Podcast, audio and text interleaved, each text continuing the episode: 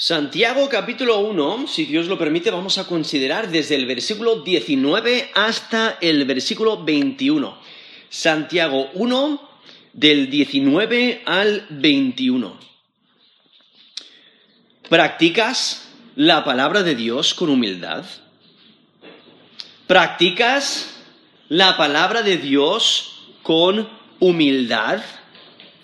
Aquí en Santiago capítulo 1 empieza eh, esta, esta, carta eh, diciendo que realmente podemos tener gozo, aún en medio de las pruebas, y si eh, nos encontramos no sabiendo cómo reaccionar, cómo vivir, qué es lo que debemos hacer, debemos de pedir sabiduría de Dios, como nos dice ahí versículo 5. Y aún en medio de las pruebas llegan tentaciones, y no podemos culpar a otros, sino es nuestro, propio pecado. Es nuestros deseos malignos, los cuales, eh, si nos sometemos a ellos, pues entonces caemos en tentación y pecamos contra Dios.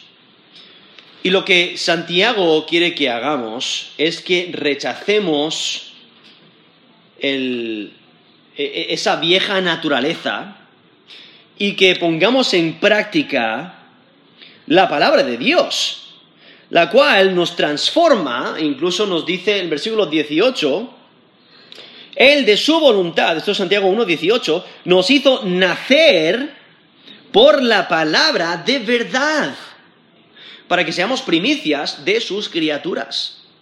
Entonces ahí en, esos versículos anteriores ha resaltado que Dios da todo lo bueno, toda buena dádiva viene de Dios. Él no hace lo malo y por ello Él no tienta a nadie a pecar. Podemos confiar en su fidelidad, en su lealtad. Él da todo lo bueno y aún lo demuestra al proveer salvación, al darnos su palabra, y la palabra del Evangelio que nos transforma, que nos da vida. Y porque nos transforma podemos vivir con sumo gozo, aun cuando nos hallamos en diversas pruebas, como nos dice Santiago 1.2.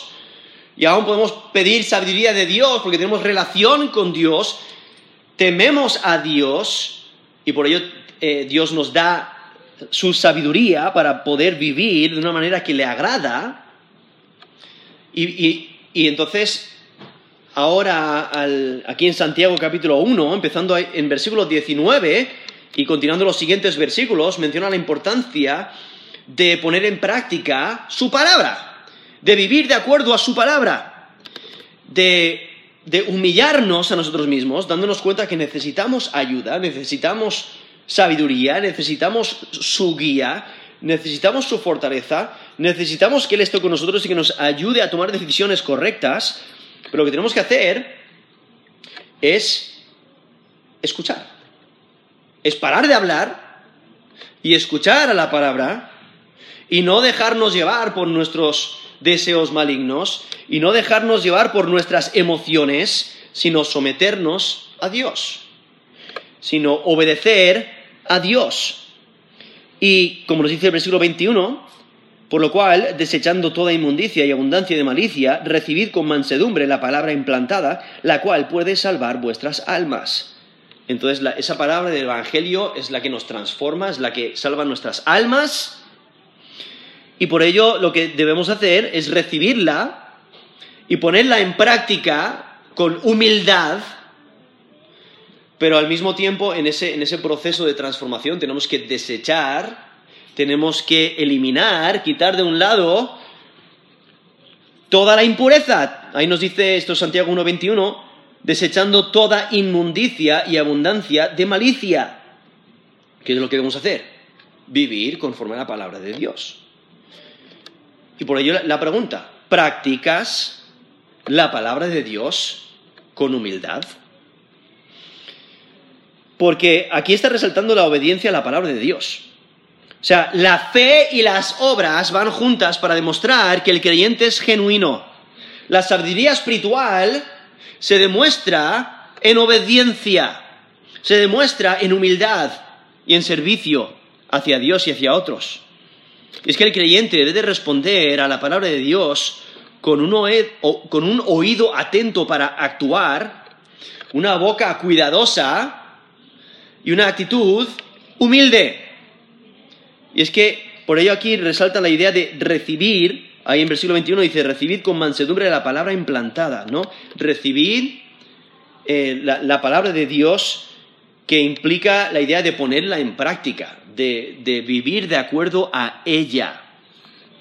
Y aquí el texto dice, esto es Santiago 1 del 19 al 21, dice, por esto, mis amados hermanos, todo hombre sea pronto para oír, tardo para hablar, tardo para airarse, porque la ira del hombre no obra la justicia de Dios. Por lo cual, desechando toda inmundicia y abundancia de malicia, recibid con mansedumbre la palabra implantada, la cual puede salvar vuestras almas. Eso es Santiago capítulo 1, del versículo 19 hasta el versículo 21. ¿Practicas la palabra de Dios con humildad? Aquí vemos como Santiago muestra una conexión íntima con, sus hermanos en Cristo. Por eso dice, por eso mis amados hermanos, ¿no? Les, llama hermanos porque son hermanos en Cristo y les, les exhorta a vivir una vida en rectitud. Porque su destino futuro de la eternidad con Cristo, de vida eterna, debe de impactar la vida presente. Los hijos de Dios deben de vivir en la nueva vida, en que han sido transformados. Incluso en versículo 18, como mencioné antes, menciona que la palabra de Dios nos hace nacer. Esa palabra del Evangelio nos, eh, regenera, nos hace nacer para vida nueva. Y en esa nueva vida es la que debemos de vivir. Y por eso dice versículo 19, por esto, mis amados hermanos, y ahora lo que hace es presentar tres mandatos. Y tres mandatos que es para todos, para todos los creyentes. Dice, todo hombre sea pronto para oír, tardo para hablar, tardo para airarse. Esa idea de pronto para oír es estar dispuesto a escuchar, hasta entender la situación y el punto de vista de otros. La idea de tardo para hablar es el controlar la lengua, es el no reaccionar verbalmente sin pensar. Y la idea de no airarse es la tentación de usar violencia física para establecer justicia. Porque aquí mismo en Santiago menciona eh, varias veces estos conflictos que a veces eh, vienen y por eso nos dice en Santiago 4, versículo 1. ¿De dónde vienen las guerras y los pleitos entre vosotros? ¿No es de vuestras pasiones las cuales combaten en vuestros miembros? O sea, hay, hay toda clase de, pleitos y problemas. Eh, ¿Y por qué? Pues porque muchas veces damos rienda suelta a nuestras emociones, damos rienda suelta a nuestros deseos eh, malignos. Y, entonces, ¿qué es lo que hacemos? Pecamos contra Dios. Pecamos contra nuestros hermanos en Cristo. Y aquí de manera general está diciendo, sea pronto para oír, tardo para hablar, tardo para airarse. Porque muchas veces, no sé si alguna vez estado en la presencia de, de alguien que realmente está, como que está buscando el pleito, no quiere escuchar lo que, el razonamiento del por qué has hecho lo que has hecho, y automáticamente empieza el, la, pelea verbal, ¿no? Empiezan a, criticar, a dañar, a murmurar, a hablar mal de ti o a atacarte. Y dices, pero escúchame, ¿no? Y, por eso aquí menciona esa idea de el, todo hombre sea pronto para oír. Aquí resaltando la importancia de que el creyente, eh, en vez de reaccionar por emociones, que escuche, que, eh, esté dispuesto a escuchar para entender la situación y el punto de vista de otros.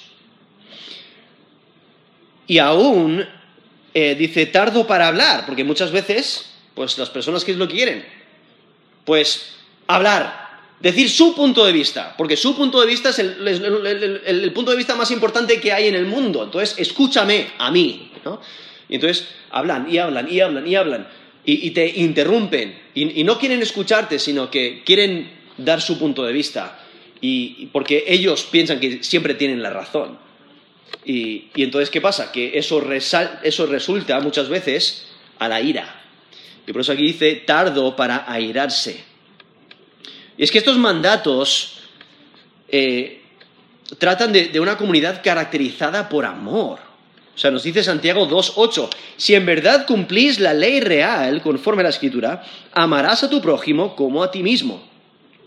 Eso es Santiago 2.8. O sea, si reflejamos esa comunidad de amor, ese amor que debemos de reflejar hacia los demás, amar al prójimo como nosotros mismos, vamos a estar dispuestos a escuchar. Y vamos a intentar entender el punto de vista de otro, nos vamos a callar y vamos a intentar entender y no vamos a reaccionar eh, con, ira porque vamos a escuchar y vamos, a intentar razonar y arreglar las cosas antes de que se torne en, un pleito. Y es que el creyente debe demostrar sabiduría al escuchar mucho y al hablar poco. Incluso nos dice Proverbios 17, 28. Aún el necio cuando calla, es contado por sabio. El que cierra sus labios es entendido. Esos Proverbios 17, 28. Mostrando la importancia de no, usar la boca inadecuadamente, no considerar antes de hablar. No está diciendo que no hables, sino está diciendo ten cuidado lo que hablas. Entonces piénsatelo bien antes de abrir tu boca. Incluso la escritura nos dice que vamos a dar cuenta por cada palabra que, digamos. Entonces tenemos que estar eh, y eh, ser cuidadosos cómo usamos nuestra, nuestra lengua. Y por eso el capítulo 3 de Santiago resalta la importancia de tener cuidado con la lengua. Porque eh, nos dice el versículo, esto es Santiago 3, versículo 1, dice, hermanos míos, no os hagáis maestros muchos de vosotros, sabiendo que recibiremos mayor condenación, porque todos ofendemos muchas veces. Si alguno no ofende en palabra, este es varón perfecto, capaz también de refrenar todo el cuerpo. Y entonces nos dice el versículo 6, la lengua es un fuego, un mundo de maldad. La lengua está puesta entre nuestros miembros y contamina todo el cuerpo, inflama la rueda de la creación. Ella misma es inflamada por el infierno. Y entonces el versículo 8 dice, pero ningún hombre puede domar la lengua, que es un mal que no puede ser refrenado, llena de veneno mortal. Con ella bendecimos al Dios y Padre y con ella maldecimos a los hombres que están hechos a la semejanza de Dios. Y entonces, eh, dice versículo 10, de una misma boca proceden bendición y maldición. Hermanos míos, esto no debe ser así. Y ahí el capítulo 3 resalta la importancia de, cuidar la boca, de lo que sale de nuestra boca. De incluso el desear ser maestros porque vamos a recibir mayor condenación. O sea, tenemos que tener cuidado con lo que decimos.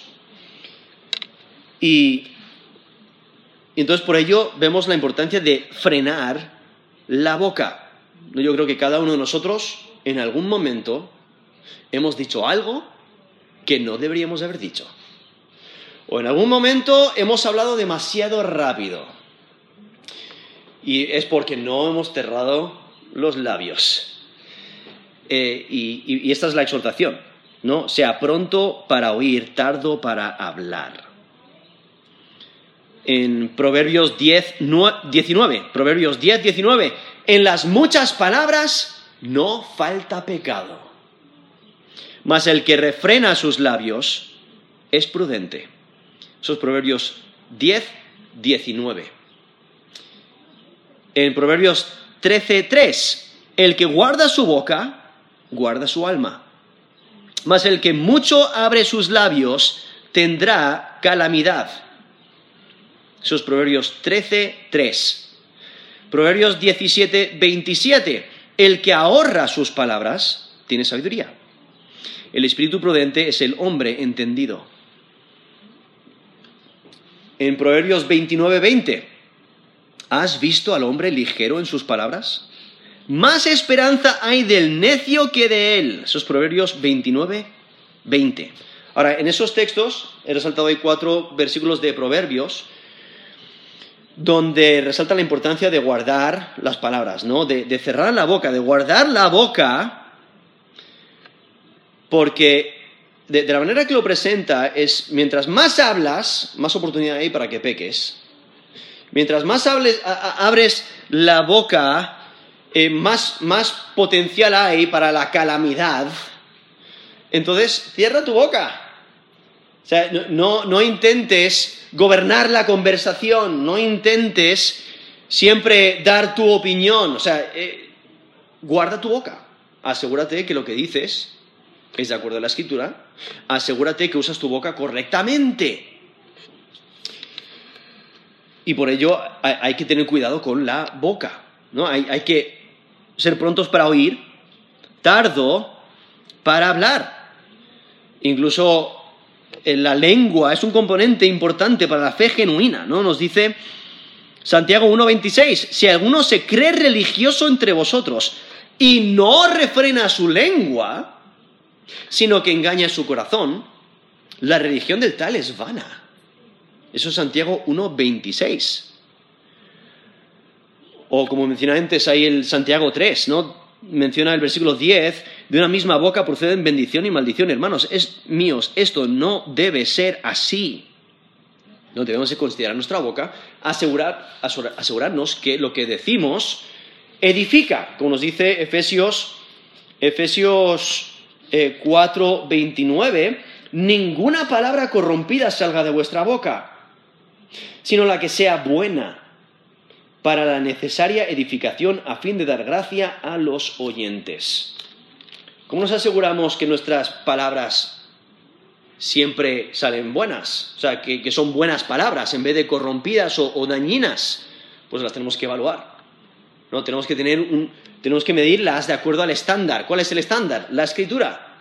Si califican, entonces las podemos decir. Si no califican, las tenemos que desechar. Entonces es, como una, evaluación constante, es como un detector de metales. ¿no? Eh, ¿Para qué sirve el, detector de metales? Para que la persona de seguridad sepa si, alguien lleva algún metal escondido, específicamente un arma, ¿no? Quizás una pistola, quizás un cuchillo o algo que pueda usar como un arma. Entonces es la misma idea. Es como que tenemos que tener un detector de mentales para nuestra boca. ¿no? Un detector de, palabras corrompidas, de, palabras que, no sirven para edificar. Entonces, pues la, evaluamos conforme a la escritura y decimos, mira, no lo voy a decir porque no va a edificar. A lo mejor, a, lo mejor, eh, no, no es que sean palabras malas, pero en este contexto quizás las tomen mal, ¿no? O quizás ofenda a esta persona, aunque a otras personas no las ofendería, pero a esta persona sí, por cualquier circunstancia. Entonces, siempre evaluando, asegurándonos que lo que decimos edifica a las personas a nuestro alrededor. Y entonces, ¿qué es lo que ocurre muchas veces? Pues al mucho hablar, crea enojo, ¿no? Porque molestas a las personas o, o cuando empiezas a hablar sin pensar, muchas veces eso como que fomenta el enojo, fomenta la amargura. Y, entonces, ¿eso es, ¿cuál es el resultado? El airarse. Y aquí, por eso dice aquí Santiago 1.19, tardo para airarse. O sea, debemos de reflejar el carácter de Dios. Él es muy paciente, tardo para la ira. Y eso es lo que debemos de reflejar.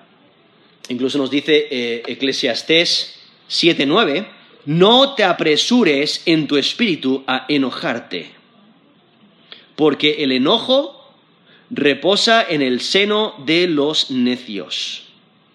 Eso es Eclesiastés 7.9.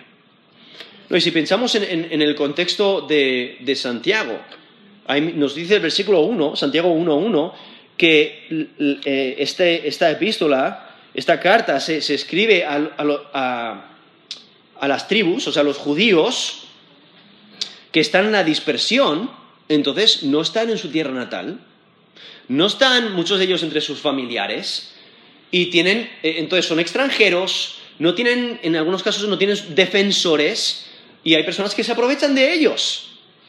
Y entonces es fácil cuando te hacen mal, pues, o, cuando, cuando, hacen algo que aparenta que es en contra de ti, responder rápidamente, ¿no? No querer escuchar el razonamiento, responder, eh, responder rápidamente sin pensar y dejar que la emoción te lleve a la ira, incluso a vengarte o a dañar, a, recurrir a la violencia.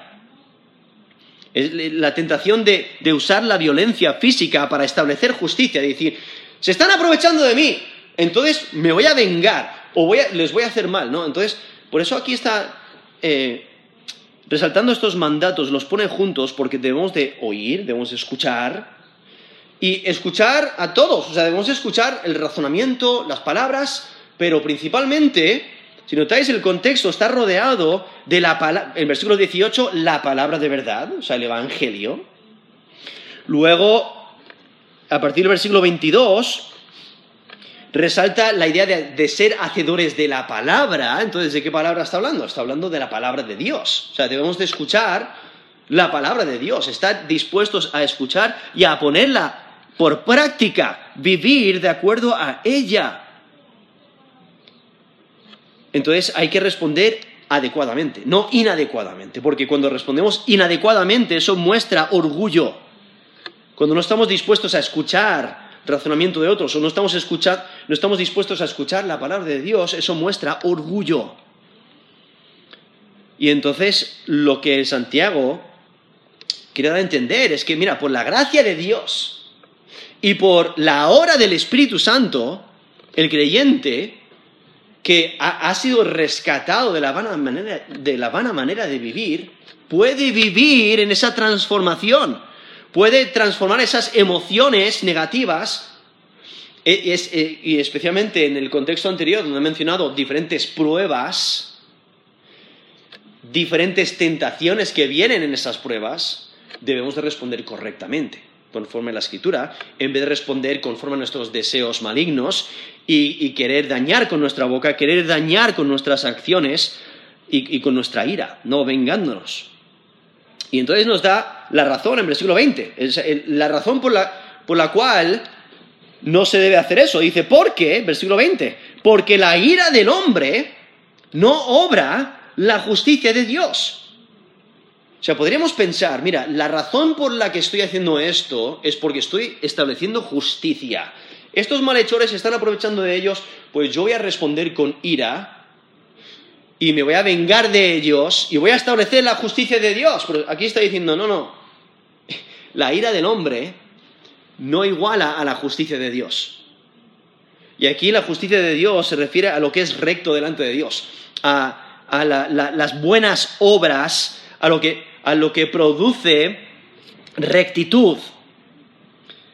Entonces, la ira del hombre no obra la justicia de Dios. ¿Qué es lo que, qué es lo que ocasiona la ira del hombre? Pleito, problemas.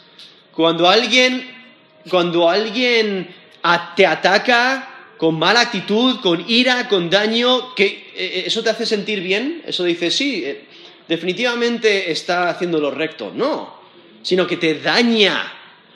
Y, por ello aún en, Proverbios 15, versículo 1, Proverbios 15, versículo 1, nos, nos ayuda a, afrontar una situación así correctamente, cuando dice, la blanda respuesta quita la ira, mas la palabra áspera hace subir el furor. O sea, cuando alguien reacciona contra ti con ira, esos Proverbios 1, alguien eh, reacciona contra ti con ira, tú tienes la opción de responder correctamente o no. Si respondes correctamente, o sea, si respondes, ahí lo menciona como la blanda respuesta quita la ira, o sea, la blanda respuesta es una, una respuesta calmada, una respuesta suave, una respuesta llena de amor, eso le quita la energía de, de, esa ira, ¿no? Es como que apaga el fuego ¿no? O sea, cuando tú te acercas a un fuego, tienes la opción de echarle agua o dejarla que. o, echar la leña. No, dejar que queme. Entonces, si, si respondes correctamente, es como que estás echando agua al fuego. Pero si le echas leña, ¿qué es lo que estás haciendo? Estás avivando el fuego, haciéndolo peor. Por eso dice, más la palabra áspera hace subir el furor. Entonces esa palabra, estos Proverbios 15.1, esa palabra dañina, áspera, que, que, duele, lo hace, hace la situación peor. O sea, si alguien te grita y tú le gritas de vuelta, hace el problema peor. Pero si alguien te grita y tú respondes con, con calma, con amor, realmente le quitas ese, eh, e, esa furia con la que ha respondido. ¿no? muchas veces se, les choca tanto que automáticamente ha cesado el pleito, simplemente porque has respondido correctamente. ¿no? Y entonces esa es la, idea. Eh, pero debemos responder correctamente. Pero la ira del hombre no obra la justicia de Dios. O sea, y aquí cuando menciona esa ira del hombre, no está hablando de una ira santa, no está hablando de, algo que, sea recto, o sea, como por ejemplo Dios tiene ira contra el pecado, no es, eh, eh, sino que está mencionando esta ira pecaminosa, esta ira que, tiene el hombre por su carne y quiere, quiere tener la razón y quiere salirse con la suya, ¿no? Porque y por eso dice, porque la ira del hombre no obra la justicia de Dios. Porque la justicia de Dios es hacer lo que le agrada a Dios.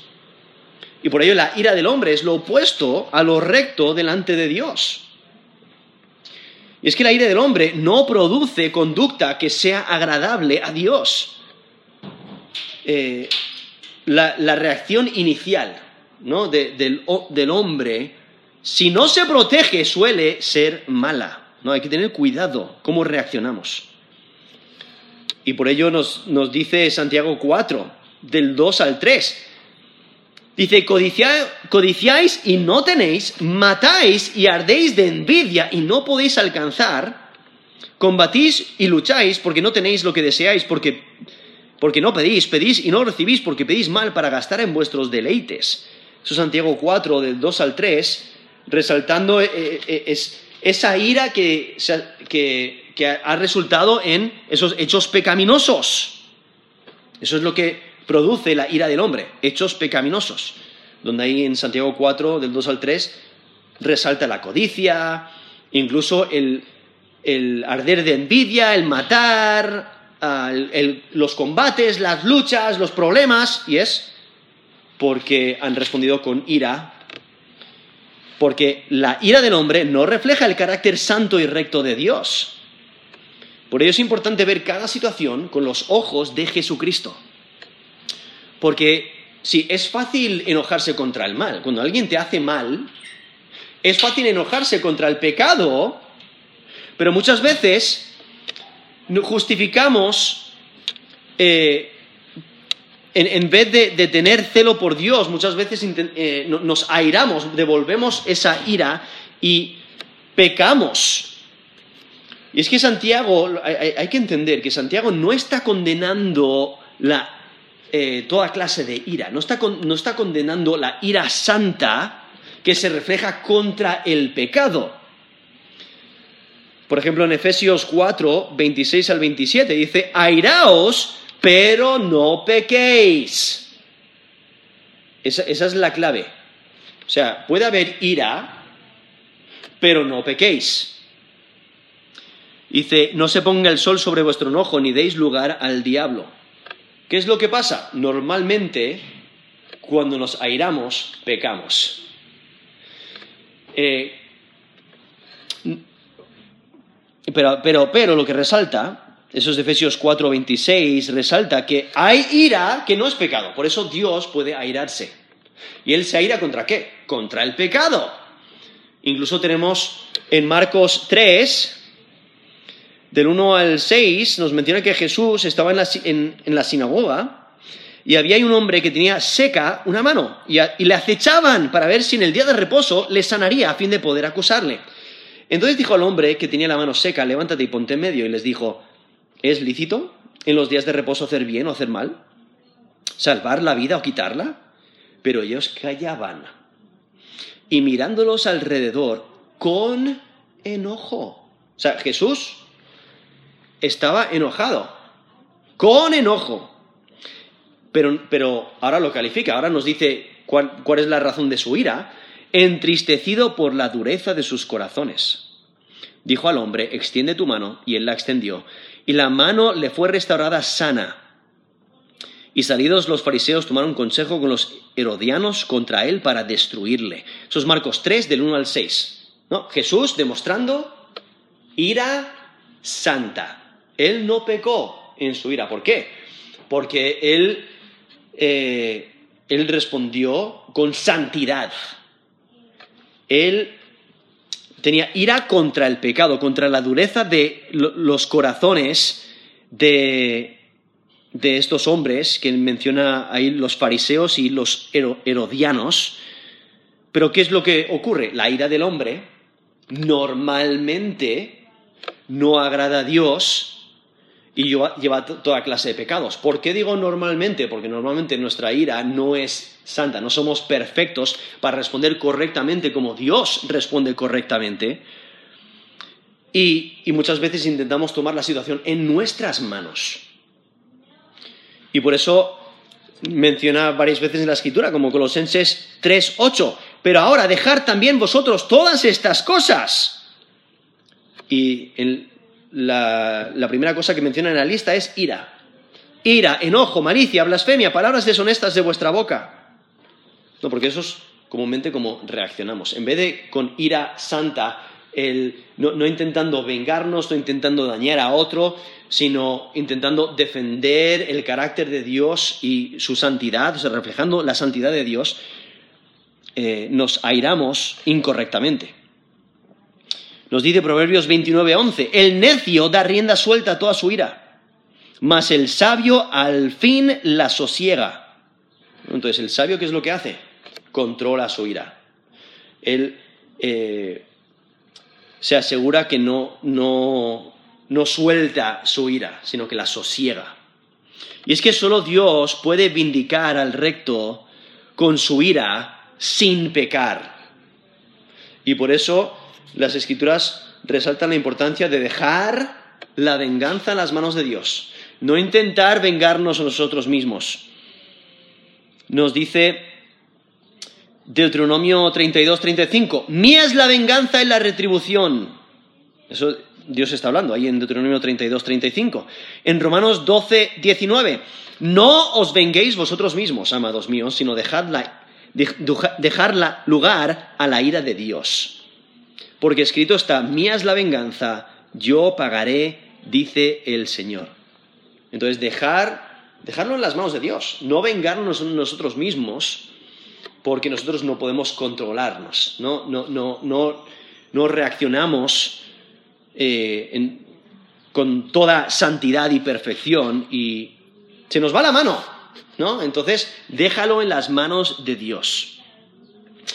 Y entonces en versículo 21 dice, por lo cual, esto es Santiago 1.21, por lo cual, desechando toda inmundicia y abundancia de malicia, recibid con mansedumbre la palabra implantada, la cual puede salvar vuestras almas. Y entonces aquí resalta la idea de desechar, que es la idea de, de, echar o de, de cesar de hacer. ¿El qué? La inmundicia, que se refiere a algo que es sucio impureza, ¿no? Manchas morales. Y abundancia de malicia, o sea, ese exceso de maldad, esa depravación moral, o sea, básicamente desecha o quita de ti todo lo malo. Todo lo que refleja tu antigua vida, tu viejo hombre. Todo, todo lo que refleja el, el reino de las tinieblas. ¿Por qué? Porque el creyente ha sido rescatado de su vieja vida y debe de vivir conforme al estándar de la palabra de Dios. Por ello, Santiago hace un llamado a quitarse la suciedad moral y toda la maldad. Porque de la manera que lo presenta cuando dice desechando toda inmundicia y abundancia de malicia, es como cuando eh, llegas a casa después de haber trabajado quizás y estás y, has sudado o te has manchado la ropa y, y entonces, ¿qué es lo que haces? Te quitas la ropa sucia ¿no? Y luego te, te pones ropa limpia. Pues es esa idea, quitarte esa ropa inmunda, eh, esa ropa eh, mala, ¿no? Es, es lo sucio, lo impuro. Eh, durante varios años trabajé en una oficina y uno, había unos cuantos clientes que trabajaban en una fábrica donde preparaban los pollos.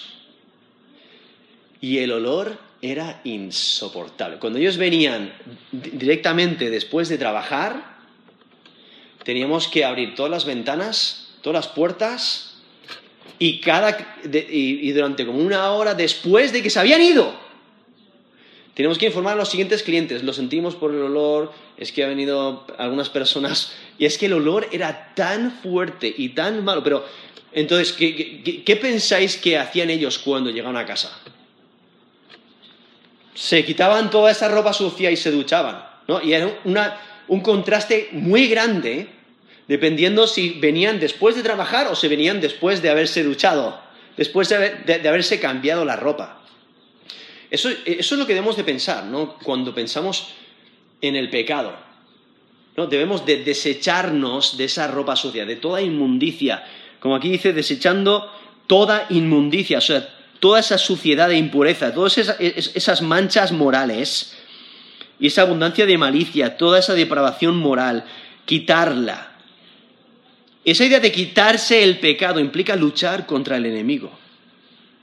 Es eliminar todo lo contrario a la palabra de Dios. Y es que es necesario quitarse todas las prácticas moralmente detestables como uno se quita la ropa sucia. Y es que el pecado ataca con persistencia. Nosotros sabemos que pecamos y nos arrepentimos y Dios perdona nuestro pecado, pero pronto llega otra tentación. El, pecado es persistente y viene con diferentes disfraces para engañarnos. Derribas un pecado y otro pecado toma su lugar en eh, lo que resalta este conflicto, este conflicto espiritual. Lo que Dios quiere es obediencia práctica, que, lo pongamos por práctica. Por eso dice, desechando toda inmundicia y abundancia de malicia. ¿Qué es lo que debemos hacer? Recibid con mansedumbre la palabra implantada, la cual puede salvar vuestras almas.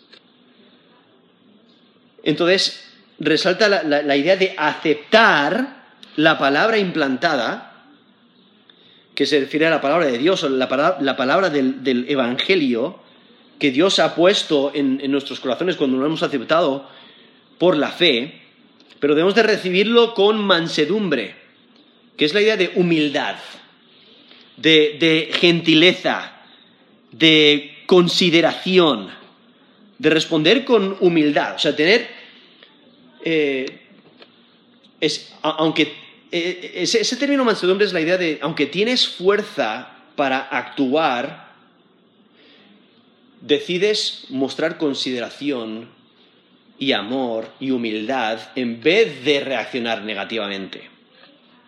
Hace poco vi un vídeo de un padre y un bebé.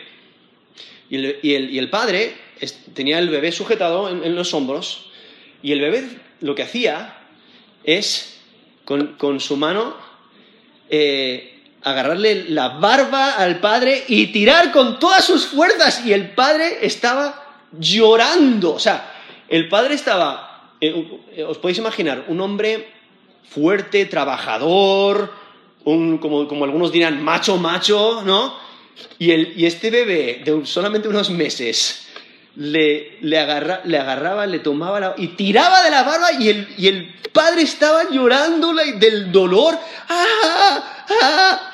Y entonces, cuando el bebé soltaba, el padre decía, ¡oh!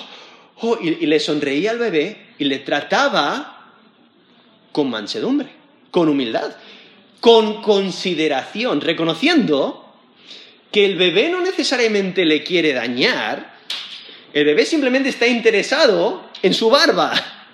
Y entonces estaba, eh, refleja esa, el padre refleja humildad, consideración. Tiene fuerza para actuar. No, podría, podría defenderse de ese bebé tan pequeño. Podría hacer algo para dañarle o para frenarle, pero el padre, ¿qué es lo que reflejaba siempre? Consideración, amor. Ah, solamente es un bebé, es mi hijo, eh, tal. Y, estaba ahí, le sonreía cuando de repente otra vez el bebé le, le arrancaba la barba, ¿no? Y entonces el padre otra vez, ¡ah! Y luego mostraba cariño, amor, consideración. Esa es la idea de, mansedumbre, el, el, responder correctamente, aunque tengas la fuerza para, para destruir el opresor o dañarle, respondes con gentileza, respondes con consideración, respondes con amor en, en, ese, en esa situación difícil en la que te encuentras. Y entonces aquí dice, recibir con mansedumbre, con esa humildad, con consideración, recibir con mansedumbre la palabra eh, implantada. Esa idea de implantada eh, es la idea de, de injertar. Ahora, no se refiere a algo que las personas tienen dentro de sí desde el nacimiento, sino que Santiago se enfoca en la influencia de la palabra de Dios para producir toda buena conducta. O sea, la palabra es implantada por la predicación del Evangelio. Como nos dice 1 Tesalonicenses 2.13, dice, por lo cual también nosotros, sin cesar, damos gracias a Dios de que cuando recibisteis la palabra de Dios, que oísteis de nosotros, la recibisteis no como palabra de hombre, sino según es en verdad la palabra de Dios, la cual actúa en vosotros los creyentes. Entonces ahí menciona esa, idea de que, de que estos, eh, estas personas recibieron la palabra de Dios, esa palabra de Dios entró en sus corazones, fue como implantada o injertada, entonces eso les ayuda a vivir para Dios. Entonces la palabra es implantada por la predicación del Evangelio. Y es el Evangelio que tiene poder para salvar. Por eso aquí mismo nos dice la última frase, la cual puede salvar vuestras almas. Y es esa palabra que han recibido los creyentes, esa palabra de verdad, que nos dice el versículo 18, nos hizo nacer por la palabra de verdad, a esa regeneración, ese, ese nuevo nacimiento. Y entonces, ¿qué es lo que hay que hacer? En vez de poner en práctica el viejo hombre, o sea, el hombre natural, hay que reemplazarlo por el hombre espiritual.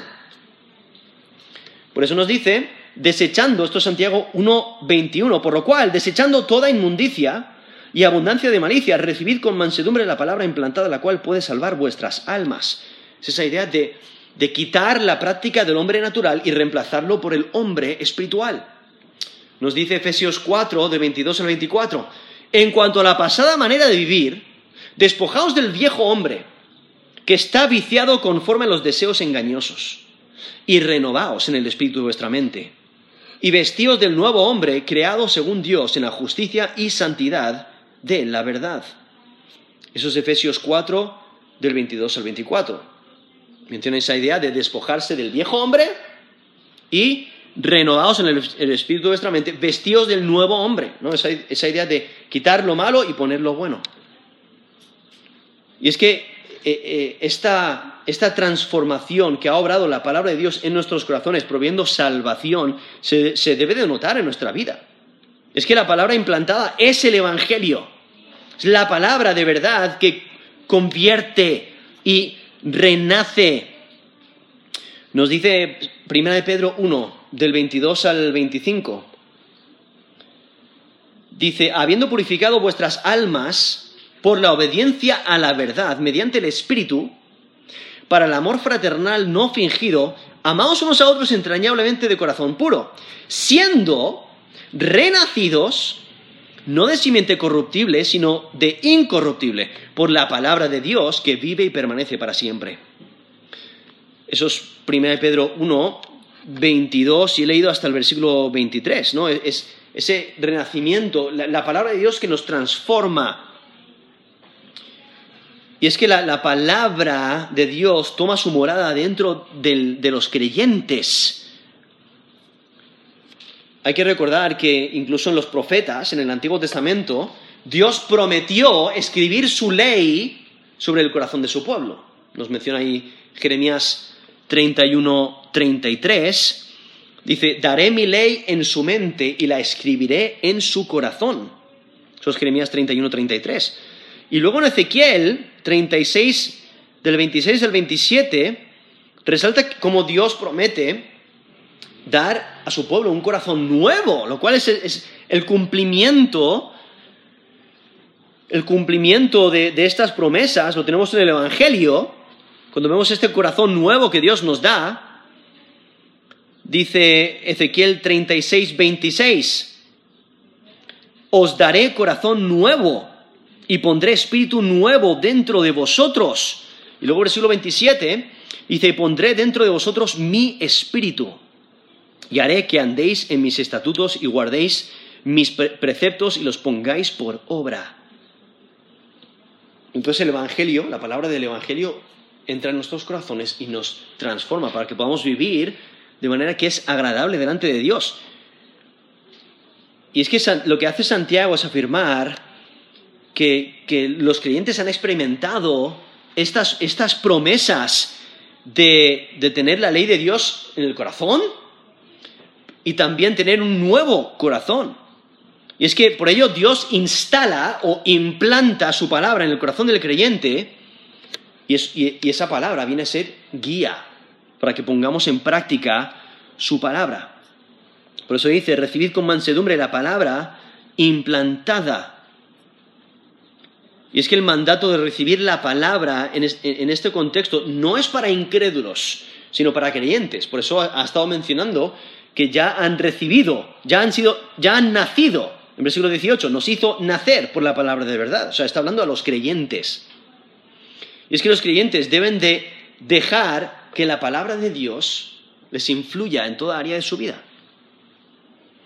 Y por ello menciona recibir con mansedumbre la palabra implantada. Debemos reflejar esa humildad al escuchar, al obedecer. ¿Por qué? Porque aún nos menciona Mateo 5:5.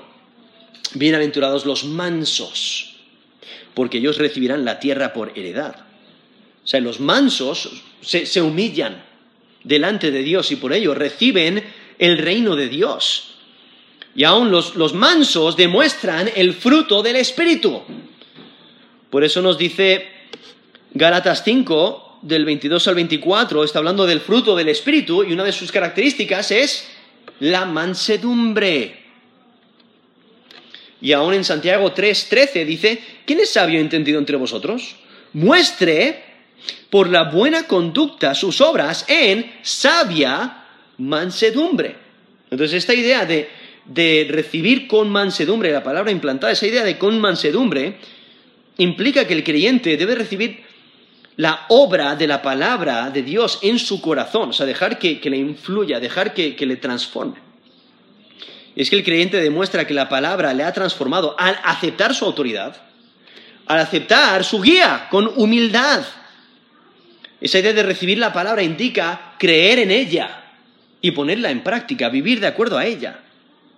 Y es que la palabra de Dios es la que tiene el poder para ayudar y para salvar. Y por ello aquí menciona la cual puede salvar vuestras almas. Ahora, como mencioné antes, está hablando a creyentes. Entonces, cuando dice puede salvar vuestras almas, eh, eh, está pensando en el futuro, ¿no? La salvación futura, porque está hablando de la salvación final. Ahora, delante de Dios, hemos sido justificados, pero aún, o sea, hemos sido declarados inocentes por la sangre de Cristo, pero aún no disfrutamos de todos los beneficios de nuestra salvación. Estamos en esta tierra y luchamos, batallamos con nuestra carne, batallamos contra el pecado, pero llegará el día cuando seremos glorificados, perfeccionados, hechos a la imagen de Jesucristo, y esa es la salvación a la, cual está apuntando. Está mirando al futuro, a esa salvación final, a la consumación de la salvación. Nos dice Romanos 5, del 9 al 10, pues mucho más, estando ya justificados en su sangre, por él seremos salvos de la ira.